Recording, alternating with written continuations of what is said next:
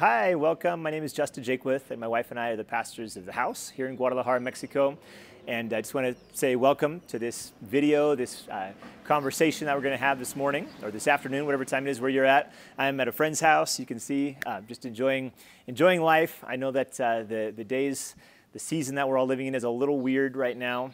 Obviously, the the pandemic is something that's been going on for several months, but especially just the, the riots and the protests and the uh, very intense emotions and feelings that have been stirred up in the last few weeks are something none of us are immune to. And I think uh, I've been very, um, very affected by it, even emotionally and in my mind lately. And I, am sure you probably have as well, wherever you're maybe watching this from. So I want to share some thoughts today. And it's, it's not in any way meant to be um, a solution or an easy answer even to, this, to the things that we're going through. But there have been some thoughts that I've been just kind of had in my mind recently with respect to some of the some of the differences and some of the conflicts and some of the emotions that I know I've felt, and maybe you've felt them as well. And um, I'd like to I'd like to read a story in Genesis and then make a few comments about that. But let me just say up front, if, especially if this is maybe the first time that you're watching a video with us, you may have a different way of viewing the Bible or of viewing God or of thinking about spirituality than I do. As, as a matter of fact, it's probably you probably for sure do. Um, I would say each one of us has our own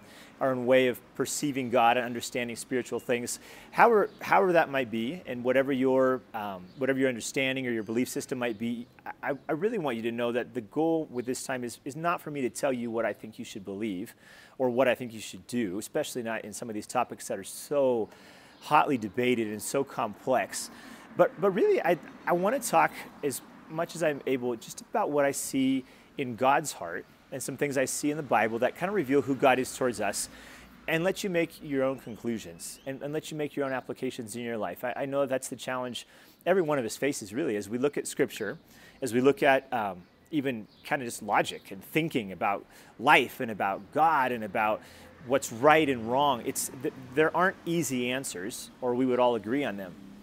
But I, but I do think there are answers. I think there's some practical things that we can do in our day to day life that actually reflects God's purpose in us, the way He made us, the way He created us. And really, that's one of the goals each week when we get together is to think about what are, the, what are some of the things that God is asking or, or showing us to do. So uh, let, me, let me read part of this story. I don't want to read the whole thing for time's sake, but Genesis 4 is a story about Cain and Abel. I'm sure you've heard of it. Cain and Abel were Adam and Eve's sons. So the way the story goes in Genesis, God created the world, created the universe, He created Adam and Eve. They were perfect. Um, and then they sinned, and so sin came into the human race, and that immediately caused uh, obviously a lot of chaos and a lot of results even in humanity. And one of the most dramatic and, and one of the things that the Bible presents the soonest after Adam and Eve's sin is this fight between Cain and Abel. And I, I don't think that's a coincidence. I think that God is showing the results, kind of the kind of the outward, kind of the ramifications of the separation from from God and man, God and mankind. This this this rift, um, the existence of selfishness and fear and guilt, and how that kind of had this trickle down effect in other generations. So we're still living it today. Um, you know, we, we still are living today the consequences of of, of fear and of sin and of guilt and of selfishness and of choices that negatively affect other people. So I think this story has a lot to say to us. I, am not going to read the whole thing, but the, you know, the way the story starts out, if you haven't read it, Cain and Abel were two brothers. Cain was the oldest, Abel was his younger brother. Um, Cain was a farmer, and Abel was probably a shepherd.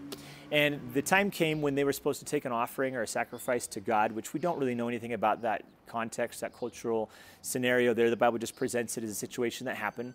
And Cain shows up with, um, with an offering that was not well received. So apparently he offered something that he shouldn't have offered. Probably God had told him exactly what he wanted, and Cain did his own thing. He shows up with, with fruit and vegetables, um, probably avocados, and God was like, "No, I hate avocados," which that's where I get it, you know. But anyway, um, so Cain shows up with these things that that weren't what God asked for, and God, the Bible says that God wasn't pleased. And then Abel shows up with a sacrifice of sheep, which was what God had asked for. Again, we don't know the cultural scenario at that time. This was a long time ago, but the the point is, Cain got mad because God accepted Abel's sacrifice and didn't accept Cain's. And God actually warns Cain, verse um, 5 in chapter 4, and you can read the story later if you like, but verse 5 says, uh, Cain and his offering, God had no regard, in other words, God didn't like it. So Cain was very angry, and his face fell, which is just a poetic way of saying he got really mad, and you can see it written across his face.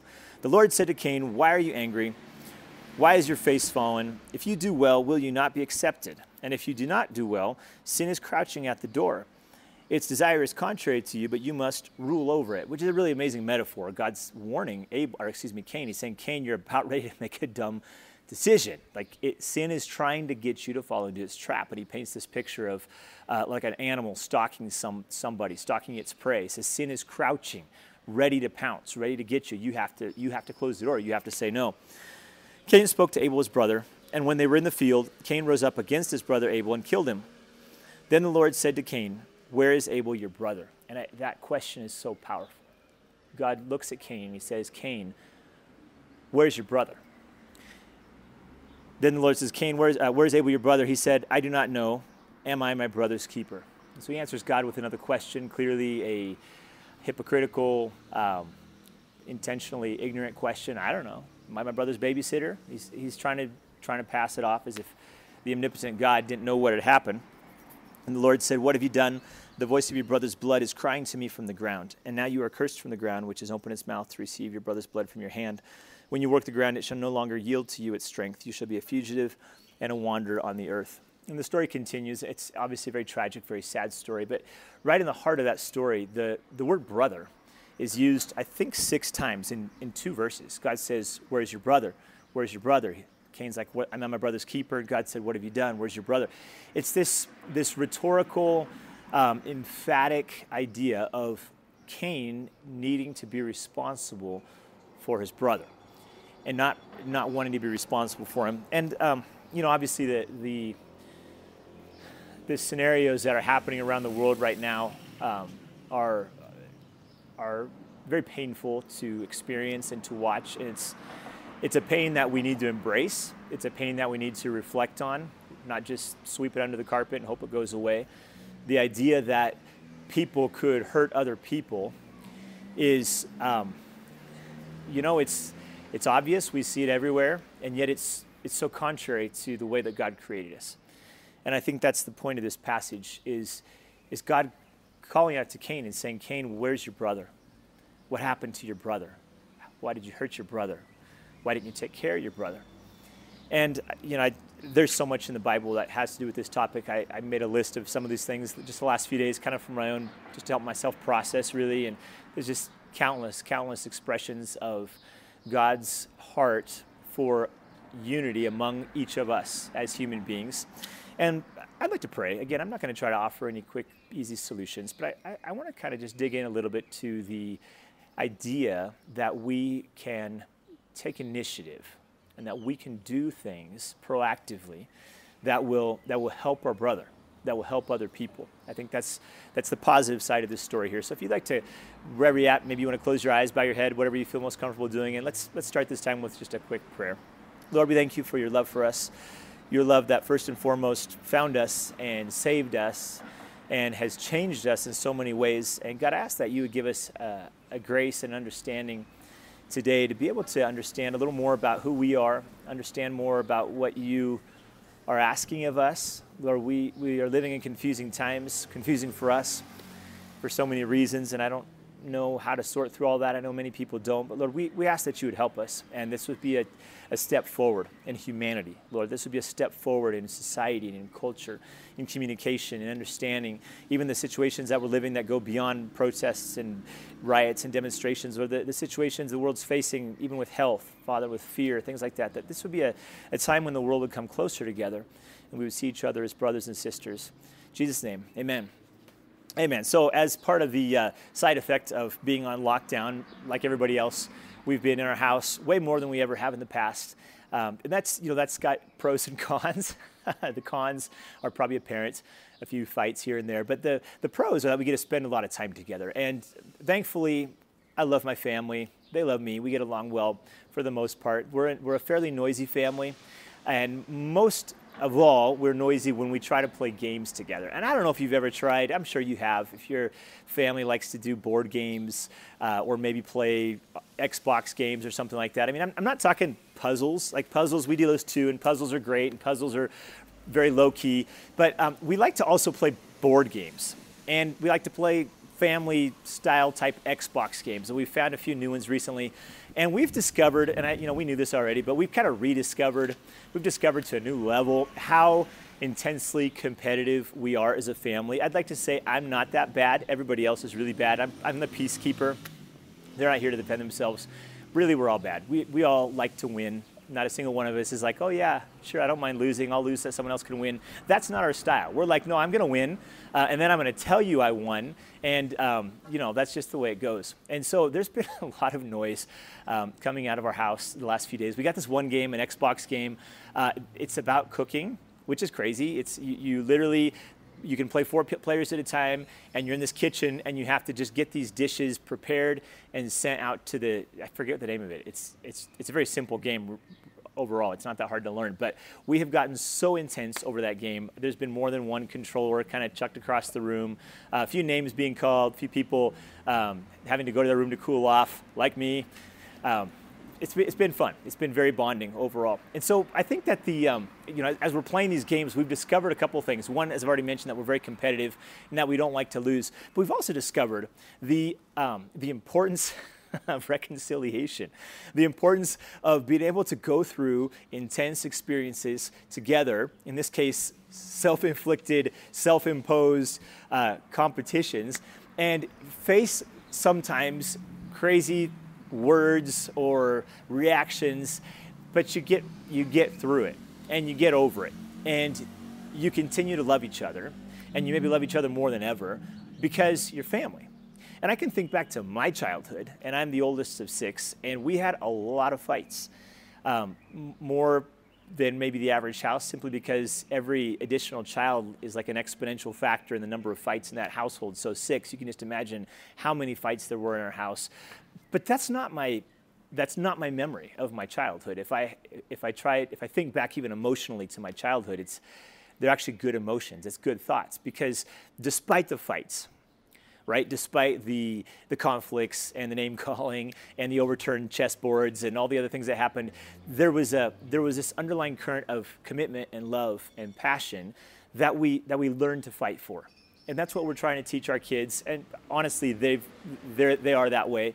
We're very grateful for that. We, we really, I believe, are, are experiencing that same feeling of, of family, this intense commitment and this intense connection that happens when people are part of the same family. That's what makes the story with Cain and Abel so difficult to process.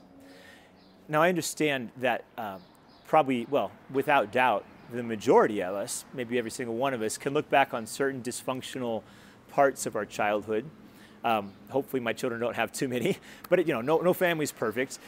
I'm also aware that some families were or are intensely dysfunctional. If, if that is your case, you've seen the flip side, the opposite of what I'm describing with my childhood, and maybe Cain and Abel's reaction is is a little closer. Um, hopefully, not a realistic portrayal, ended in death, but you know, maybe, maybe it's easier for you to imagine that that level of betrayal or that level of hurt, whatever the case may be whatever your background, whatever your current situation with your siblings, I think we can all agree that one brother killing another brother is not the way God intended family to function.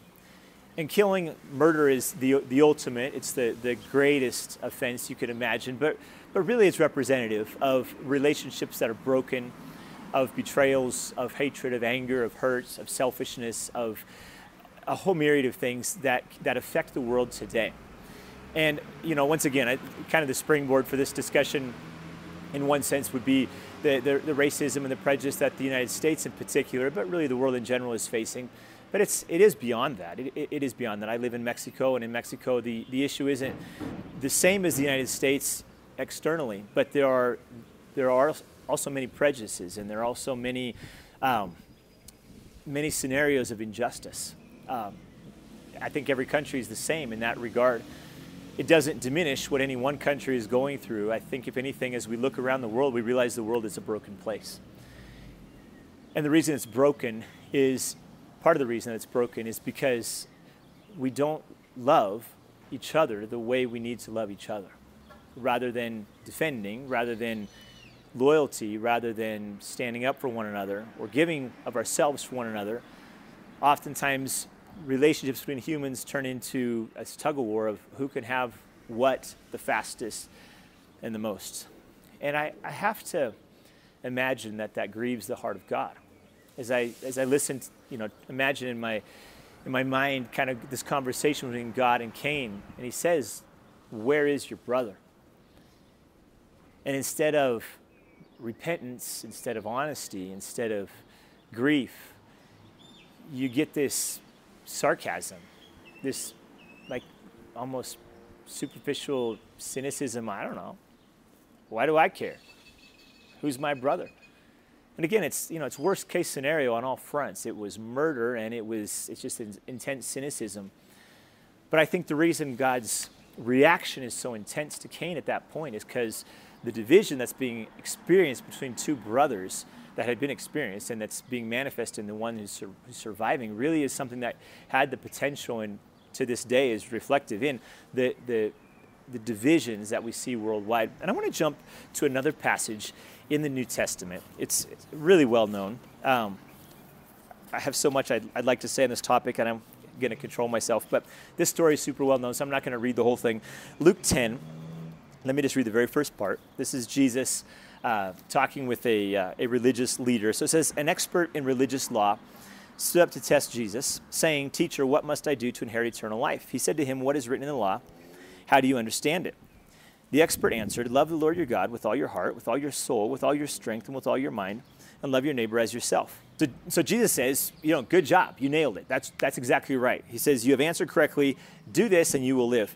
And then listen to how, how this guy responds, because this is really the kind of the heart of the matter. The, the guy, it already says, this guy had come to Jesus wanting to test him. So, you know, clearly this guy has an ulterior motive. Uh, he's, he's not there to humbly learn. He's not trying to get information. He's not trying to ask questions for spiritual growth. He's there because he wants to trip Jesus up or because he wants to prove a point.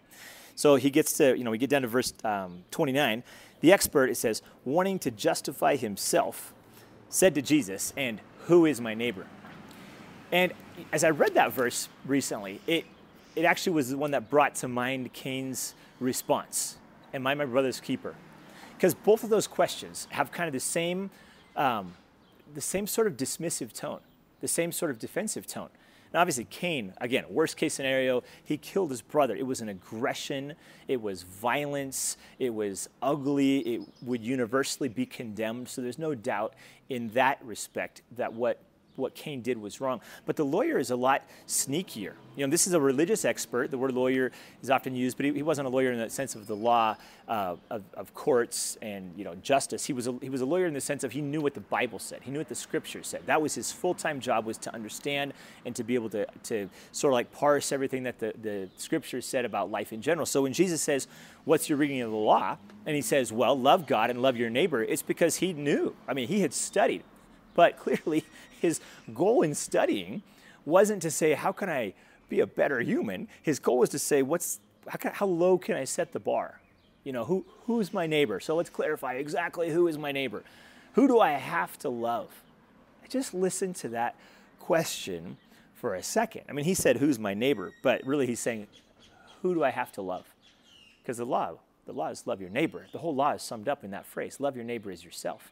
The word neighbor uh, isn't literally the guy that lives next door to you, it's included in. But the word neighbor, it's just a kind of a catch all word. It means your fellow person, other humans, the, the guys around you, the people at your work, the people in your school, the people in your neighborhood as well, the people in your family, the people in your nation, the people in your world.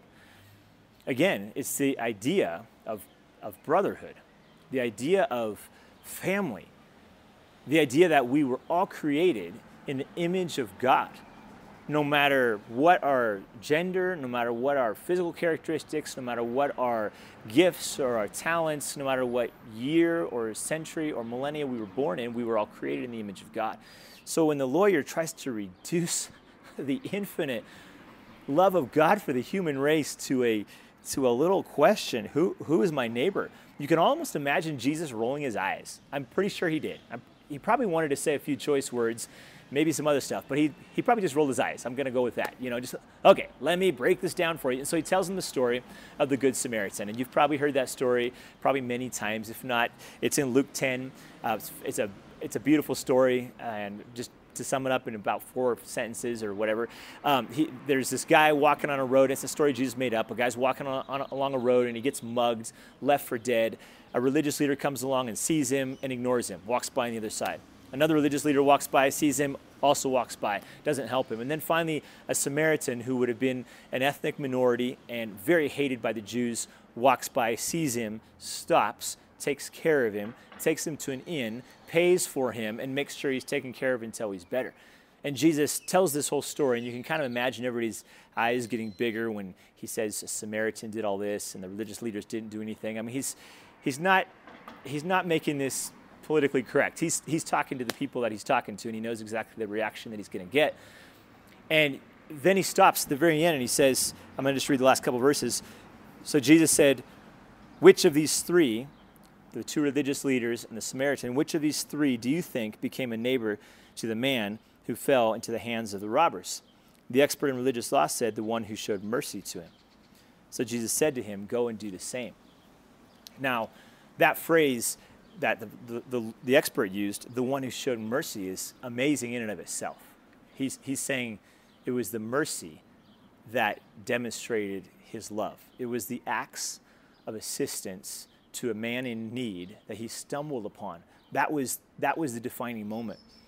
But if you, if you kind of compare the story on an even more minute level, the original question and Jesus' kind of rhetorical question at the end are are almost opposites in some ways. Because the man started out saying, Who is my neighbor? That was his, that was his dismissive question. That was his kind of self righteous question. So, so, who is my neighbor? You know, it makes me think of paying taxes, which is um, one of the things that everybody has to do and everybody hates. You know, I've never met anyone who said, "Oh yeah, I love paying my taxes." And generally, when you when it comes to taxes, you try to pay the least you can. Like people will hire tax preparers and accountants and consultants and financial advisors for the sole purpose of helping them pay the very least amount possible. That's that's normal. Um, I think about in my house, you know, if I tell one of my children maybe to do a, a chore, a lot of times the reaction, especially when they're younger, is well, what's kind of the, the bare minimum? You know, just how many dishes do I need to wash, or how much of my room do I need to clean up? It's it's human nature. If there's something we don't want to do, if there's something we don't want to do, we ask ourselves, what's the least I can do and still be okay? In other words, this lawyer, this law expert, this religious leader is saying, what's the least I have to do because I don't really want to? I'm not really excited about this. I want to just make sure I'm kind of good enough to get in God's good graces, that I'm good enough to just get by. And I think that the reason Jesus so powerfully confronts him with even changing this question on, the, on its head, because he says, Who is my neighbor? But Jesus says, Who was the neighbor to the other guy? In other words, the question isn't, Who around me do I have to love? The question is, How can I be a neighbor to people? How can I love people that are around me? The focus is not, Who do I have to help? The focus is who can I help? And it comes back to this fact, to this biblical revelation that love is not just something you do every once in a while just to kind of calm your conscience or just to kind of look good in front of other people. And, and that's actually one of the kind of one of the rallying cries that we've heard in, on social media lately is this idea of don't just post something, do something. Don't just write something, don't just say something, don't just feel bad about something, but let's literally make change. Let's literally speak up and change and act and learn and grow and, and find a solution to the situations that the world is, is facing. And I think that that cry is the same cry that was in God's heart when he said, Cain, where's your brother? And Cain said, My brother. Am I my brother's keeper? And the next question from God is, Cain, what have you done? What have you done? With Jesus, it's just a parable. It wasn't a real life scenario, so it's not quite as intense emotionally. But I can imagine the same, like, piercing feeling in Jesus' heart when he finds a human saying, What's the least I can do to help other humans and still be good? And Jesus says, He doesn't say this, but I'm sure he's thinking, I'm about to give my life. I'm going to give my life for humanity. I'm going to give my life for the good and the bad. I'm not asking what's the least I can do. I'm not asking who's the bare minimum, what's the one I have to help, who's the one that I have to give to. No, love says no matter who, no matter where, if I can help, even if it's just a little bit. If someone's in my path that needs help, I will help them because they're my brother, they're my neighbor. Like me, they're made in the image of God. The same phrase um, about, about loving your neighbor is found in Matthew uh, 5, another instance where Jesus confronts kind of the status quo. And it might have been in his mind in this instance too, because it's very similar. Jesus was talking to a group of people and he says this. He says, You have heard that it was you have heard that it was said, You shall love your neighbor. So that's the phrase, you shall love your neighbor and hate your enemy.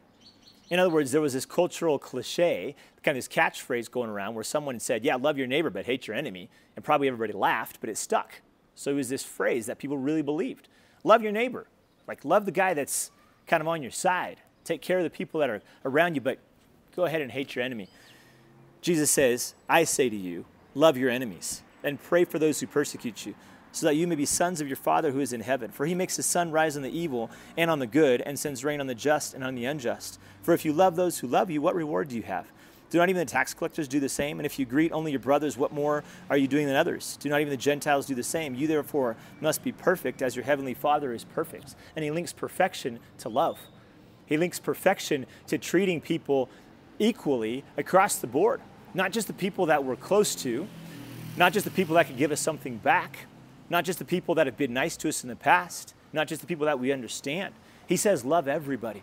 Love everybody. Love unconditionally. Love generously. Love immediately. Love passionately and eternally. Love everybody that comes into your path. And I don't have the answers.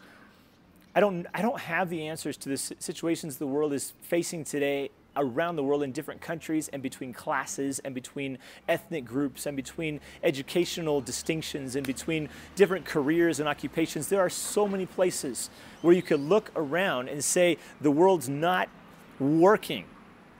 But I, I actually think that the love of God is making a difference. And it's not easy, and there is pain, and we will make mistakes. But we do not have the luxury of saying, Am I my brother's keeper? Who's my neighbor? Tell me so that I can love him and move on with my life. That is not our luxury. That is not our calling. And that, I dare say, is not even our nature. We were created in the image of God, and God is love. God is love. Love is his essence, and it is our essence. We don't love because it's something we do. We don't love because it's been required of us. We don't promote unity or find reconciliation or learn about other cultures or other backgrounds or other needs because we have to. It's, it's hardwired into us. And I'm telling you, the closer we come to God, the closer we get to understanding His, His heart for humanity, the closer we come to understanding who He is and how He gave Himself for us, the, the more natural and automatic and instantaneous our reactions are going to be. We're going to run towards those who are hurting. We're not going to ask, do they deserve it? What do they do wrong? What do they do right? Who are they? What should they have done? It's not about that. The thing is, there are people that are hurting around us.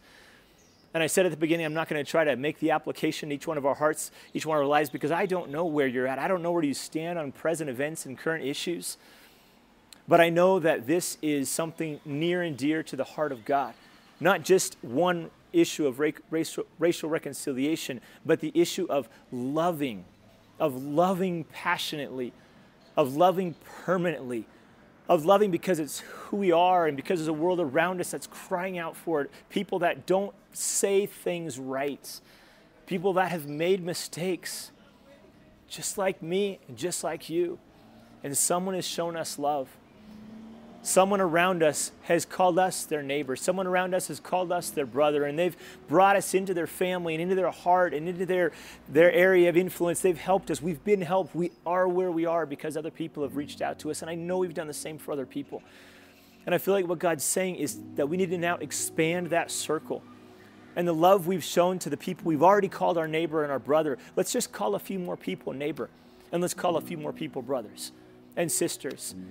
And coworkers and friends and humans because at the end of the day, we are all in this together.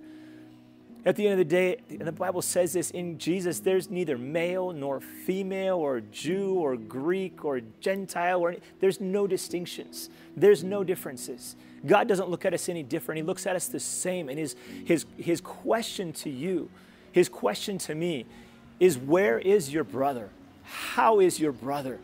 What are you doing to help your brother? What could you do? And it's it's not a condemning thing. It's not a it's not a you better do it because if you don't, I'm going to be mad at you. That's the opposite of love. His question really is one that's motivated by his own heart for those people. Uh, I hope I'm making sense here. I hope I'm explaining my feeling just of kind of the heart of God. It's not one of demanding and laws and rules and limits and lists. It's love. it's a love that's messy and chaotic and confusing and sometimes even contradictory. But it's a love that is, is going to take us through the next season of our lives and the rest of our lives. It's a force and it's a, it's a rule in the sense of conduct of life, in the sense of direction for our life that's going to allow us to make good decisions that serve people, that love people, that raise people up. I'd like to finish, like to close this time just praying I, I don't know, again, what situation you might be going through, and it's, it's very possible that the events of recent days are heavy on your mind. But it's, it's also possible that there's some other things that you've seen. Um, and I've, I've, I've kind of torn even emotionally now because of some things I've, I've seen in situations and stories that have come to my attention in the last few days that have nothing to do with the situation right now with racism. There are other issues, also injustice, also violence, and it's it, makes you it makes you long and cry for love. It just makes you long and cry for God's love to be revealed in our hearts. And I truly believe it is. I, I truly, I am hopeful and I am happy and I am grateful and I'm full of faith. And yes, there's a fight ahead. And yes, there is messiness and pain ahead. But honestly, love will win.